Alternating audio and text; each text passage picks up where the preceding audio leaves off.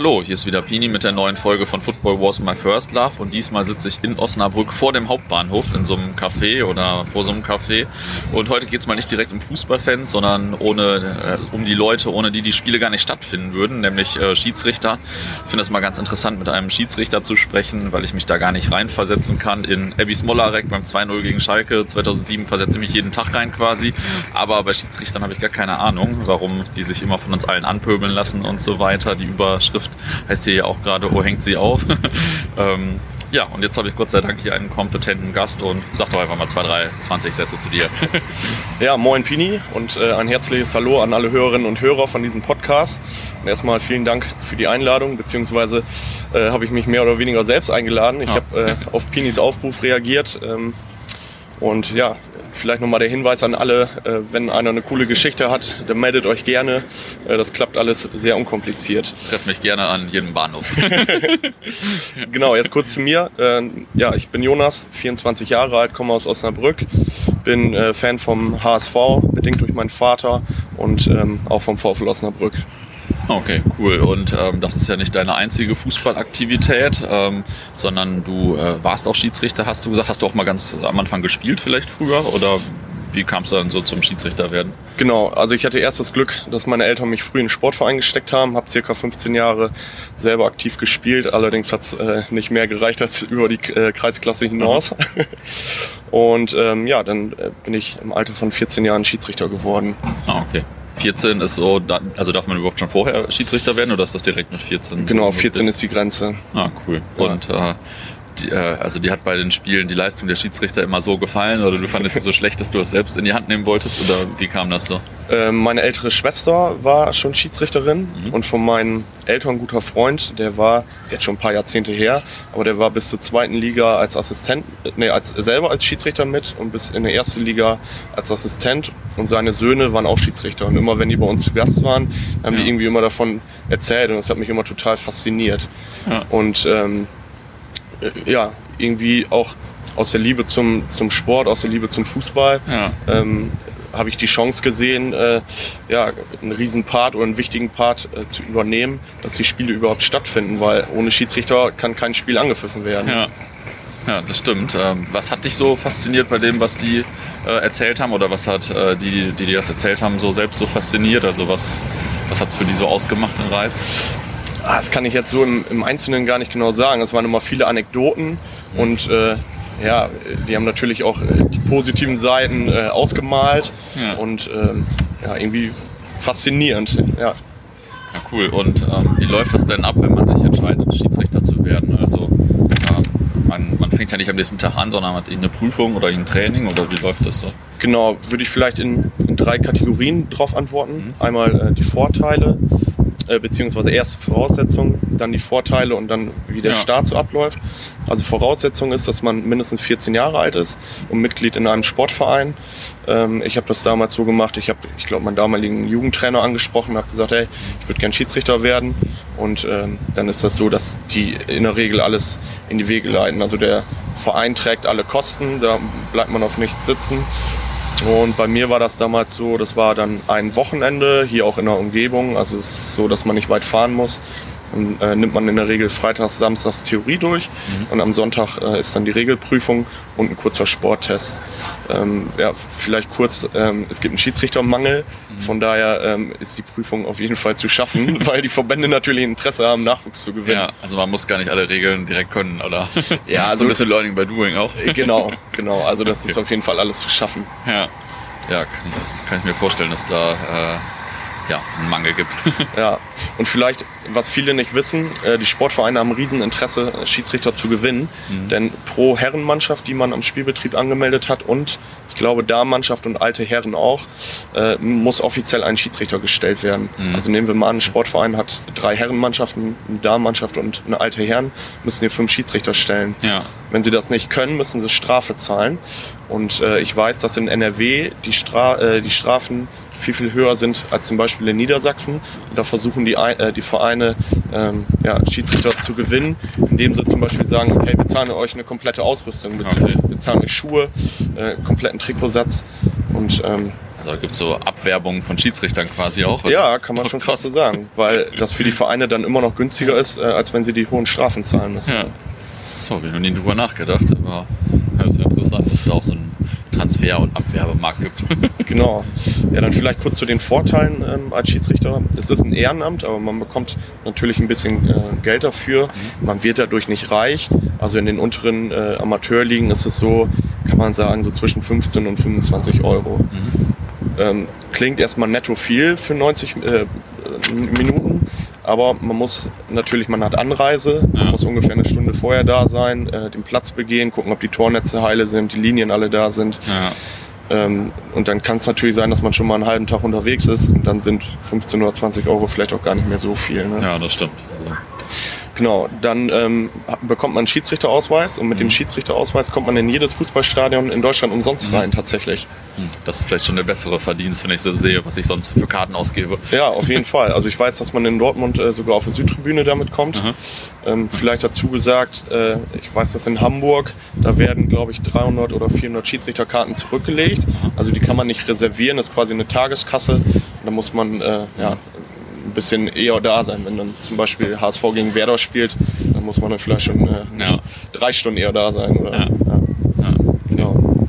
Aber davon, äh, ja, den, den Pass habe ich auch oft genutzt, um irgendwo Fußball zu gucken. Ja, glaube ich. Cool, okay, das waren äh, die, die, Vorteile quasi so. Zu den Nachteilen kommen wir gleich wahrscheinlich noch so ein bisschen. Ähm, erzähl mal von deinem ersten Spiel. Ja, genau. Ich habe äh, vorhin schon äh, gesagt, ich habe meine Spielnotizkarte noch gefunden. Mhm. Äh, ich kann mich noch gut daran erinnern. Mein allererster Einsatz war als Schiedsrichterassistent. Ähm, es war ein Freitagabend Flutlichtspiel und eigentlich der beste Start, den man sich vorstellen kann. Ja. Es war nämlich 0 zu 0, keine einzige gelbe Karte und kein einziges Mal abseits. Also eigentlich nichts zu tun, es war perfekt. Ich kann mich nur noch daran erinnern, dass äh, der Hauptschiedsrichter ein paar Mal zu mir rausgelaufen kam, weil als Schiedsrichterassistent muss man auf der Höhe vom vorletzten Verteidiger sein, um die Abseitslinie quasi zu bilden. Aha. Und äh, da war ich ein paar Mal nicht auf der Höhe, da kam ja. er rausgelaufen. Ah, okay. und mein erstes eigenes Spiel als Schiedsrichter war ein Damenspiel. Es war auch sehr dankbar. Ich glaube, es war 0 zu 5 für die Gastmannschaft, also auch sehr, sehr klares ja. Ergebnis. Ja, okay. Und ähm, dann steigerte sich das und du hast mehr Spiele gepfiffen und höher und so weiter und dann kam da auch so ein bisschen Routine rein wahrscheinlich. Genau, am Anfang ist es so, ähm, dass man, wenn man als Schiedsrichterassistent mitfährt, in äh, ein ja, erfahrenes Gespann gesteckt wird. Also bei einem Schiedsrichter, den irgendwie, äh, ja, der seit Jahren auf sämtlichen Sportplätzen unterwegs ist, den alle kennen, äh, die dann auch sehen, okay, der hat jetzt heute einen Jungschiedsrichter dabei, der ist quasi gerade am Lernen, dann halten wir die Klappe. Also ja. bei Personen, die dann eine gewisse Autorität haben. Und wenn man selber startet, dann äh, ja, Jugendspiele oder Damenspiele. Ah, okay, also äh, du meinst, das hängt auf jeden Fall so von der Autorität des Schiedsrichters ab oder seiner Seniorität oder so, wie, äh, wie die auch behandelt werden dann auf den Dorfplätzen? Ja, auf jeden Fall. Also ich glaube, jeder äh, kennt das, der selber mal gespielt hat. Es gibt natürlich irgendwie diesen bierbäuchigen Schiedsrichter, der äh, außerhalb des äh, Mittelkreises irgendwie ne, nicht rauskommt. Und ja. es gibt natürlich welche, die da ein bisschen engagierter sind oder einfach auf, auf gute Kommunikation setzen. Mhm. Ah, okay. ähm, und ist das nicht mega, also wird man nicht, wird man überhaupt mal gelobt erstmal so? Von irgendwie von Gästen, also von irgendwie den Mannschaften oder den Zuschauern oder sowas? Also der prozentuale Anteil am Pöbel ist deutlich höher, definitiv. Ähm, es kam aber auch vor, dass wir schon mal gelobt worden, worden sind, äh, auch unabhängig vom, vom Spielergebnis, dass welche zu, äh, auf uns zukamen nach dem Spiel, Zuschauer, Spieler oder Betreuer, ja. die gesagt haben, ey, wir haben heute verloren, an euch lag es aber nicht, ihr habt echt gut performt. Ja. Ähm, und ich habe das auch so gehandhabt, dass ich auch mal ein Lob zurückgegeben habe, äh, wenn ich irgendwie einen Trainer hatte, der sehr sportlich war und äh, ja, sich auf, auf seine Mannschaft konzentriert hat und mich quasi in Ruhe gelassen hat, dann habe ich das auch mal zurückgemeldet und habe gesagt, ey, es hat heute echt Spaß gemacht, war eine gute Zusammenarbeit, behaltet ja. euch das bitte bei, das gibt's nicht mehr so oft. Ja, ja cool, weil ähm, ich sehe das ja äh, also nicht mal als teilnehmender Verein, sondern richtig, sondern als äh, Trib Tribünengast vor allem und äh, Forumsleser danach. Und das ist schon mal selten, dass da ein Schiedsrichter positiv erwähnt wird. Positiv ist meistens, wenn er nicht erwähnt wird, glaube ich. Genau, ja. ja, das ist dann auch schon so ein Kompliment. Und äh, angepöbelt, äh, hast du ja schon gesagt, äh, das passiert dann auch häufiger dann, oder? Ja, fragt man sich bestimmt auch, wie hält man das aus? Ja. Ähm, würde ich einmal in, in zwei Sachen äh, unterteilen. Einmal die Zuschauer. Mhm. Gegen Zuschauer kannst du von der untersten Liga bis zur Bundesliga nichts machen. Mhm. Also wenn äh, 80.000 im Westfalenstadion schreien, Gräfe, du Arschloch, ja. äh, dann kann äh, Gräfe da auch nichts gegen machen. Ja. Äh, das ist leider so, gegen Zuschauer kannst du nichts machen. Ähm, ja, und dann einmal ähm, ja, die Beteiligten quasi am Spiel. Ich glaube, da hilft es extrem, wenn man selber mal gekickt hat. Mhm. Ähm, weil dann kannst du einfach die, die Dynamiken und die Emotionen, die auf dem Platz äh, entstehen, viel, viel besser nachvollziehen. Ja. Also ich skizziere jetzt mal ein Szenario, irgendwie im unteren, in der unteren Liga, äh, Ortsderby, Nachbarschaftsderby, Freitagabend Flutlichtspiel, Nieselregen, der Rasen Mhm. ist nass, alle sind heiß, es geht um äh, Prestige und Ruhm und Ehre. Mhm. Ähm, wenn da die Emotionen hochkochen, äh, dass man das ja, verstehen kann, weil man selber mal gekickt hat und das dann vielleicht auch zu kommunizieren und Mhm. zu sagen, äh, ey, ich kann das hier gerade echt nachvollziehen, dass ihr unbedingt dieses Spiel gewinnen wollt äh, und ähm, dass du jetzt gerade auch sauer auf mich bist, weil ich so oder so entschieden Ja. habe. Aber jetzt konzentriere dich doch äh, wieder aufs Fußballspiel, Mhm. damit ihr euren Jungs in den nächsten Wochen in der Kneipe einen reindrücken könnt, Mhm. wenn, äh, wenn ihr heute das Spiel gewinnt. Ne? Ja. Weil ich sitze Ja. sowieso am längeren Hebel und Ja, Ja. verstehe. Und ist das dann, äh, wenn man irgendwie ein bisschen höher pfeift, ein Unterschied? Also wird das ein bisschen unpersönlicher, sage ich mal, bei den Zuschauern zumindest? Weil wenn da 20 an der Seite stehen, dann ist das ja irgendwie ein bisschen persönlicher, als wenn da 2000 stehen, die, also die eigentlich nicht, vielleicht nicht mal was mitbekommen haben, was sie gerade anpöbeln. Ja, ähm, also Zuschauer könnte ich jetzt von der Liga her gar nicht so äh, einen Unterschied ausmachen, aber von, von den Spielern her und den Beteiligten auf jeden Fall. Also je höher man pfeift, desto mehr äh, stellt man auch fest, die Jungs wollen Fußball spielen und konzentrieren sich irgendwie wenig darauf, äh, mit dem Schiedsrichter zu diskutieren. Ähm, ich habe zum Beispiel, weiß ich von einigen Vereinen, die höher spielen, die am Anfang der Saison ähm, quasi einen Teambuilding-Abend machen oder einen äh, Mannschaftsabend, wo die neuen Regeln der äh, aktuellen Saison äh, besprochen werden. Und das hilft natürlich enorm, wenn Ja. äh, die Spieler und auch die Beteiligten äh, auf dem neuesten Stand sind. Ja. Genau, äh, wenn jetzt irgendwie Ja. im unteren Amateurbereich äh, der Trainer schreit, ey, wieso nimmt er denn den Ball im 16er an? Ja, guten Morgen, wir hatten diese Saison eine Regeländerung. Ne? Also das hilft dann schon enorm. Ja. ja, das verstehe ich, dass es gut ist, wenn die Leute die Regeln kennen. Ähm, wie ist das? Wird man da vom Verband irgendwie ein bisschen betreut zumindest irgendwie, wenn man da irgendwie ein paar Mal angepöbelt wurde oder so? Gibt es da irgendwas vom Verband?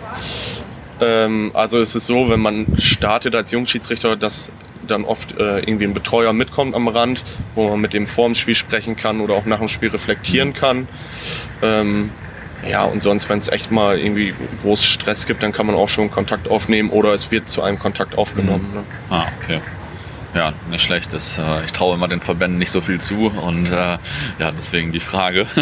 ähm, manchmal geht das ja auch so über das Schreien hinaus. Man liest immer von der Kreisliga in Essen zum Beispiel, wo irgendwie Schlägereien waren, der Schiedsrichter angegangen wurde so und äh, was, was hatte ich dir geschickt, dass die im Saarland äh, jetzt glaube ich gerade streiken, die Amateurschiedsrichter Ja. oder so, weil das da ganz gut zur Sache ging. Ähm, ist das auch schon passiert oder das, war das normal irgendwie oder wie war das? Ähm, ja, ist mir tatsächlich auch schon passiert, ist auch der Grund, warum ich aufgehört habe. Kann Mhm. ich gleich noch mal kurz was zu sagen. Ja. In der Regel ist es so, dass echt in 99 Prozent der Spiele ähm, natürlich bekommt man Sprüche auf dem Platz, aber dann ist es auch so, nach Abpfiff äh, setzt man sich dann in der Kabine zusammen, trinkt eine Flasche Bier und dann ist auch alles wieder gut. Ja. Ja, aber eins der letzten Spiele, ähm, ja, da wurden wir als Schiedsrichter gespannt attackiert. Ähm, da wurde der Hauptschiedsrichter äh, getreten und äh, ja, wir wurden mehr oder weniger in eine Kabine gejagt Krass. und äh, konnten nur, weil Zuschauer auf den Platz gerannt kamen und uns abge abgeschirmt haben, äh, Ja. da sicher vom Sportplatz kommen. Ähm, ja, das war schon sehr heftig und das Ganze ging auch vor Sportgericht. Ähm, und der Grund, warum ich dann aufgehört habe, war, ich habe mir vom Verband nicht so wirklich den Rücken gestärkt gefühlt. Also Ja. nach dem Spiel hat keiner bei mir angerufen und hat gefragt, äh, Ja. okay, das war jetzt irgendwie ein krasses Spiel, ihr wurdet Ja. angegangen, wie geht's dir damit, können wir dich irgendwie unterstützen? Ja. Und ähm, ja, es ging dann vor Sportgericht. In der ersten Instanz wurde die Höchststrafe ausgesetzt für den äh, Verein oder auch beteiligte Spieler. Dann wurde Revision eingelegt und in der nächsten Instanz hat das Sportgericht dann sogar die Strafe noch mal ein bisschen gemildert. Und ähm, das war der Grund, wo ich gesagt habe, ich mache das hier ehrenamtlich Ja. aus Liebe zum Sport, aber ich muss mich irgendwie nicht vom Sportplatz jagen lassen. ja, das ist auch recht absurd. Wenn ich dann merke, dass mir nicht irgendwie der Rücken gestärkt wird, dann habe ich gesagt, okay, Ja. dann, ähm, dann gebe ich es dran. Ja, und äh, passiert das häufiger bei Spielen so? Also jetzt, äh, weiß nicht, bei deinen Kollegen dann auch oder so? Also ist das normal, dass das einem pro Saison mal einmal passiert oder wie ist das so? Ja, ich habe jetzt keine Statistik äh, zur Hand. Ähm, es gibt natürlich Vereine, die dafür bekannt sind, dass da in der Vergangenheit äh, sowas schon mal öfter vorgekommen ist. Und in der Regel werden dort erfahrene Schiedsrichter hingeschickt, äh, die das eigentlich im Griff haben. Aber ja. es kommt schon vor, ja, das kann man so sagen, ja. Ja, und ist, also ist ja krass, dass überhaupt irgendwelche Schiedsrichter dann noch die Mannschaften pfeifen. Wenn ich das jetzt wüsste, die haben letzten paar Male irgendwas gemacht, ich habe gar keinen Bock zu, würde ich, würde ich einfach nicht machen. Ja. Das, äh, schon krass. Was kann man äh, denn machen gegen solche Vorkommnisse? Du sagst, okay, ein erfahrener Schiedsrichter äh, ist vielleicht hilfreich oder so, aber was, was kann man sonst irgendwie machen? Oder kann man überhaupt was machen? Ja, also es gibt natürlich einen Spielbericht, wo solche besonderen Vorkommnisse eingetragen werden können. Äh, der geht dann zum Staffelleiter und ähm, ja, dann wir hatten ja das mit dem Sportgericht, dass dann äh, eine Strafe ausgesprochen wurde. Mhm. Es gab eine äh, Sperre für einen Spieler und so weiter, Geldstrafen. Ähm, ja, du hattest es vorhin, glaube ich, angesprochen, im Saarland ist jetzt äh, ein Streik, das gab es bei uns in Niedersachsen auch schon, ähm, dass einfach ein symbolisches Zeichen äh, gesetzt wurde. Ich glaube, für zwei Spieltage wurden mhm. in ganz Niedersachsen keine Schiedsrichter äh, angesetzt, um zu zeigen, ey, wir sind ein extrem wichtiges Gut und ein extrem ja. wichtiger Teil, dass dieser Sport am Leben bleibt. Ähm, und wenn ihr so mit uns umgeht, ähm, ja, dann ist ja auch kein Wunder, dass kaum Nachwuchs äh, irgendwie nachkommt. Und dann wurden die Spiele abgesagt oder sie wurden nachgeholt irgendwie oder wie, wurde, wie lief das dann? Nee, die Vereine mussten quasi selber einen Schiedsrichter organisieren. So, ah, okay. Also es hat dann irgendwie dann ein Trainer oder irgendwie einer dann gepfiffen. Hm. Ah, okay, krass. Und äh, das schon ein bisschen her oder also, was hat das so für Auswirkungen? Ja, ist glaube ich äh, zwei oder drei Jahre her. Gab auch ein mediales Echo hier okay. in, einer, in einer regionalen Zeitung. Und ähm, ja, so wie ich das wahrgenommen habe, ist es eigentlich auf, auf großen Zuspruch äh, gesprochen, mhm. äh, gestoßen, ähm, weil viele gesagt haben, ähm, ja, äh, wir fühlen mit euch, äh, wir können das wohl nachvollziehen, ja. dass ihr da äh, keinen Bock mehr drauf habt, äh, euch anpöbeln oder wenn es beim Anpöbeln bleibt, wenn ihr auch angegriffen werdet. Ne? Ja. ja.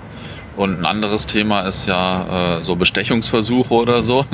äh, kommt das auch regelmäßig vor oder wie ist das so? ja, spannende Frage.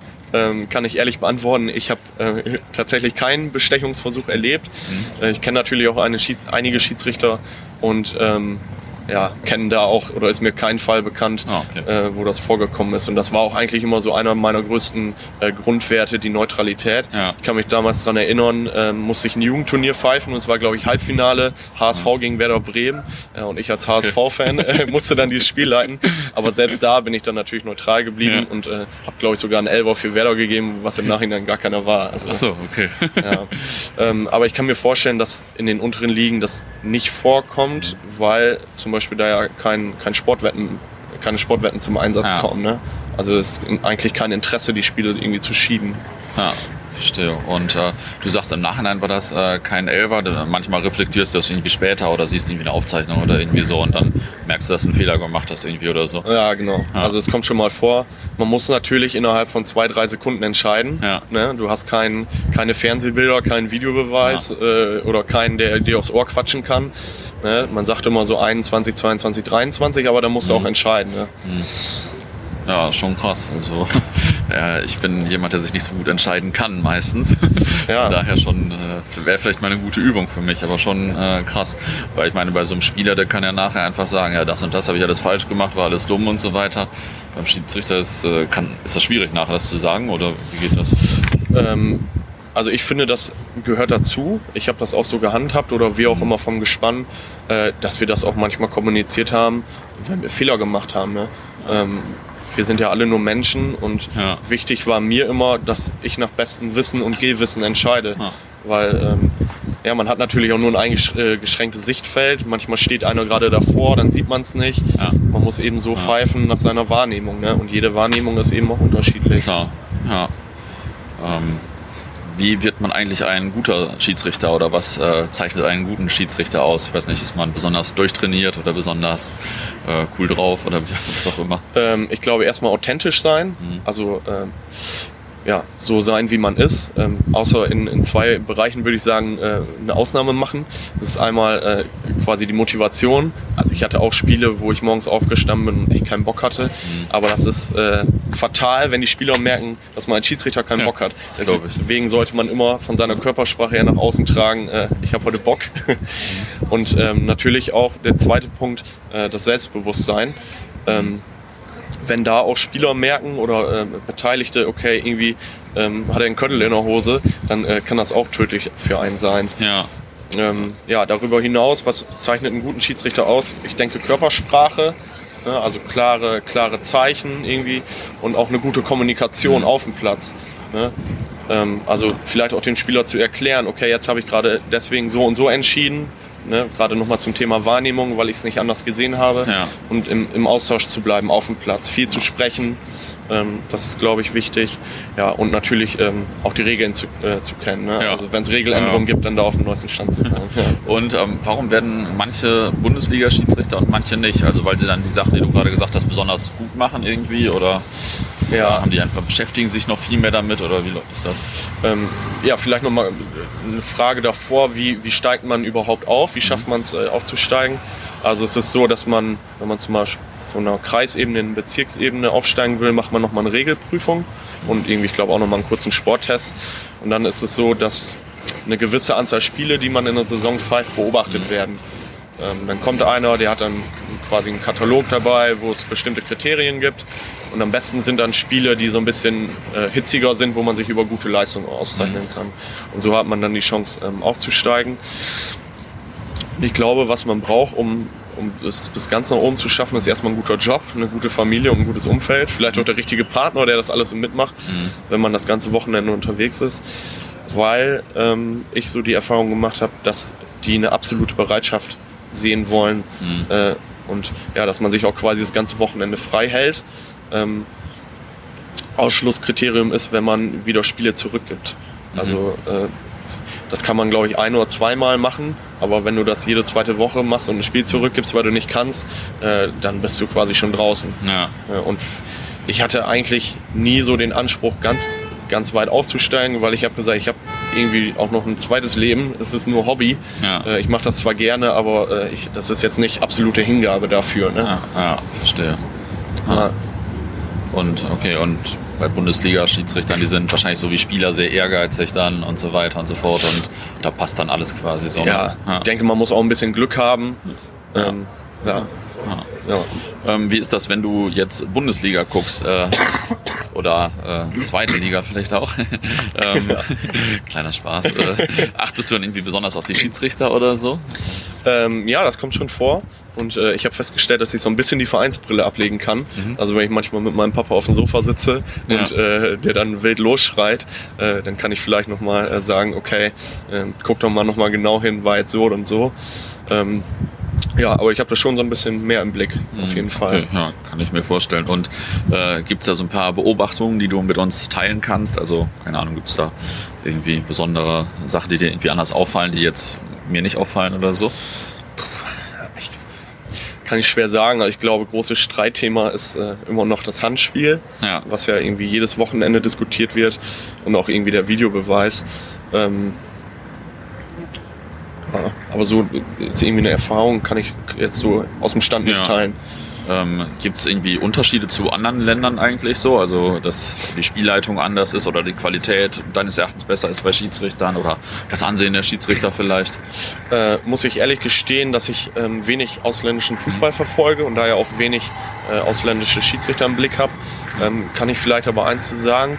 Ähm, bei der letzten Fußball-WM äh, wurde ja erstmal, erstmalig der, der Videobeweis äh, eingesetzt und ja. dann wurde ja schon in sämtlichen Zeitungen und Foren äh, Horrorszenarien ausgemalt, dass jetzt die ausländischen Schiedsrichter das erste Mal quasi Kontakt haben, ohne Erfahrungswerte mhm. mit dem Videobeweis und äh, es wurde prophezeit, das geht voll in die Uhr. Ja. Ähm, aber meinem Empfinden nach hat das äh, bei der ersten WM äh, mit Videobeweis besser geklappt als in der äh, ersten Saison in der Bundesliga. Ja, das würde ich auch so sehen. Ja. Also, was die jetzt anders gemacht haben, äh, kann ich dir nicht sagen, ja. aber es scheint irgendwie besser geklappt zu haben. Ja, also findest du jetzt den Videobeweis, ich reg mich äh, regelmäßig darüber auf ähm, und ich glaube ziemlich viele Leute. Findest du den Videobeweis irgendwie auch gut oder schreck, also auch schrecklich oder gut oder wie hast du deine Meinung zu so? Ähm, ja, kann ich aus, aus zwei Perspektiven ja. antworten. Äh, natürlich einmal als, als Stadiongänger und Fan ähm, und einmal als Schiedsrichter. Ich fange mal als, als Stadiongänger an aus der Sicht ähm, und fange vielleicht andersrum an. Äh, jeder hat, äh, glaube ich, noch die Szene vor Augen. Relegationsspiel Karlsruhe gegen HSV. Mhm. Äh, Marcelo Diaz in der Nachspielzeit haut einen umstrittenen Freischuss rein. Und da glaube ich manchmal, wenn's wenn so entscheidende Spiele sind, wo es vielleicht um Leben und Tod geht oder in der Champions League, wo es um so viel mhm. Geld geht, dass es da manchmal nicht schlecht ist, äh, wenn solche Entscheidungen dann überprüft werden können. Mhm. Auf der anderen Seite ähm, denke ich mir, uns wird irgendwie vorgegaukelt, dass äh, wir das perfekte Spiel bekommen. Ja. Äh, was die Praxis einfach zeigt, es funktioniert äh, trotz Videobeweis äh, doch nicht und es gibt trotzdem strittige Entscheidungen. Und ich frage mich auch immer, wo soll das Ganze hinführen? Ich glaube, vor drei oder vier Jahren wurde dieses Freischussspray eingeführt. Ja. Also hätte mir einer vor fünf Jahren gesagt, demnächst rennen alle Schiedsrichter mit einer Spraydose über den Platz, hätte ich dem Vogel gezeigt. Ja.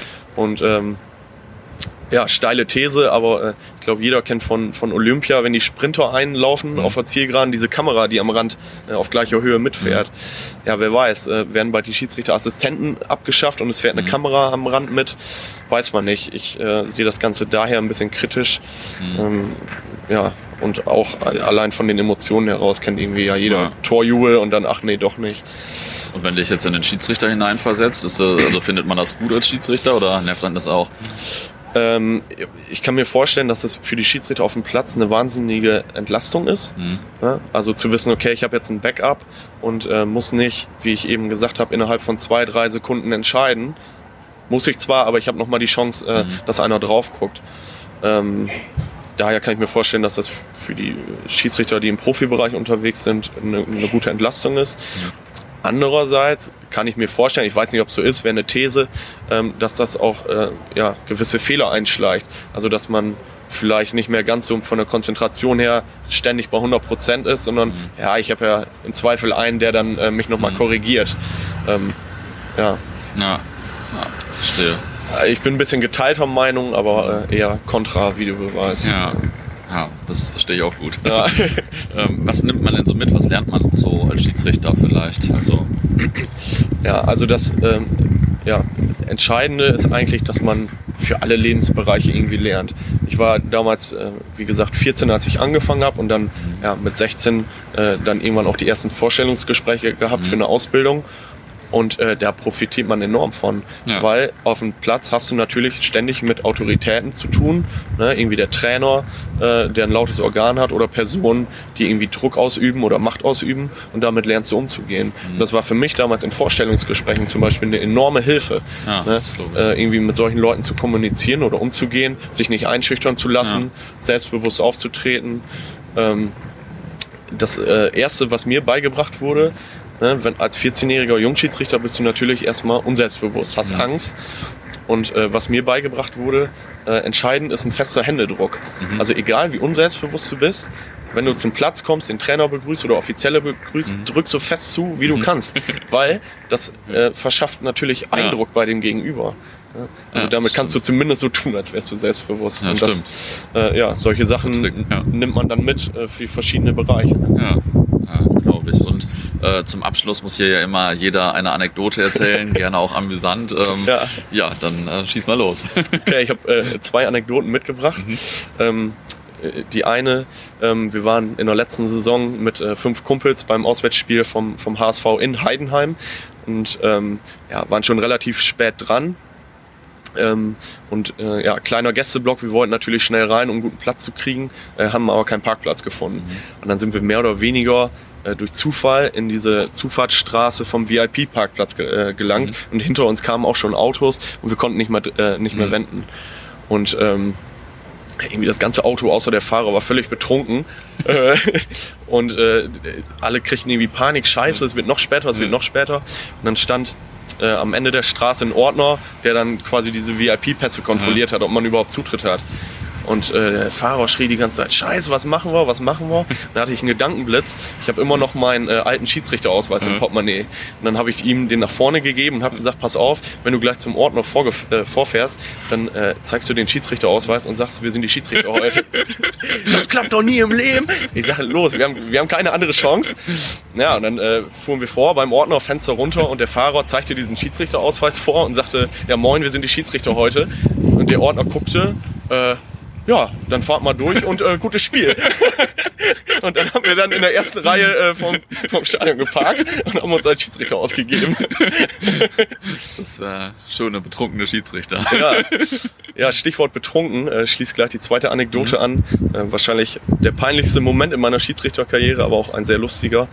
Ähm, ich hatte am Sonntag äh, früh ein Spiel, ich muss jetzt lügen, ich glaube es war so zwischen 11 und 12 Uhr, mhm. im Schiedsrichtergespann und ich war den Abend vorher mit meinen Jungs, hatten wir Kegeln mhm. und äh, dann äh, sagte irgendwer, ja, im Nachbarort ist noch Schützenfest, da müssen wir mhm. noch hin.